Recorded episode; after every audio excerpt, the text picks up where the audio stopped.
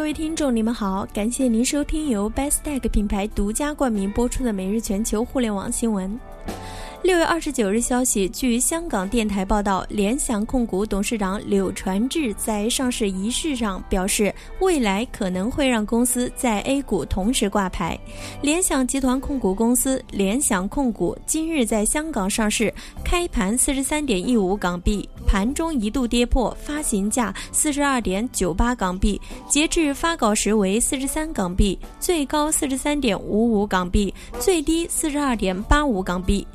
联想控股董事长柳传志在上市仪式上表示，集团在港上市主要是由于香港市场较规范，上市是集团新起点，期望未来股价跟随业务向上，不在意整体股市起伏。他还说，未来有机会会回归 A 股上市，至于未来会否在分拆业务上市，要视乎长远具体发展而定。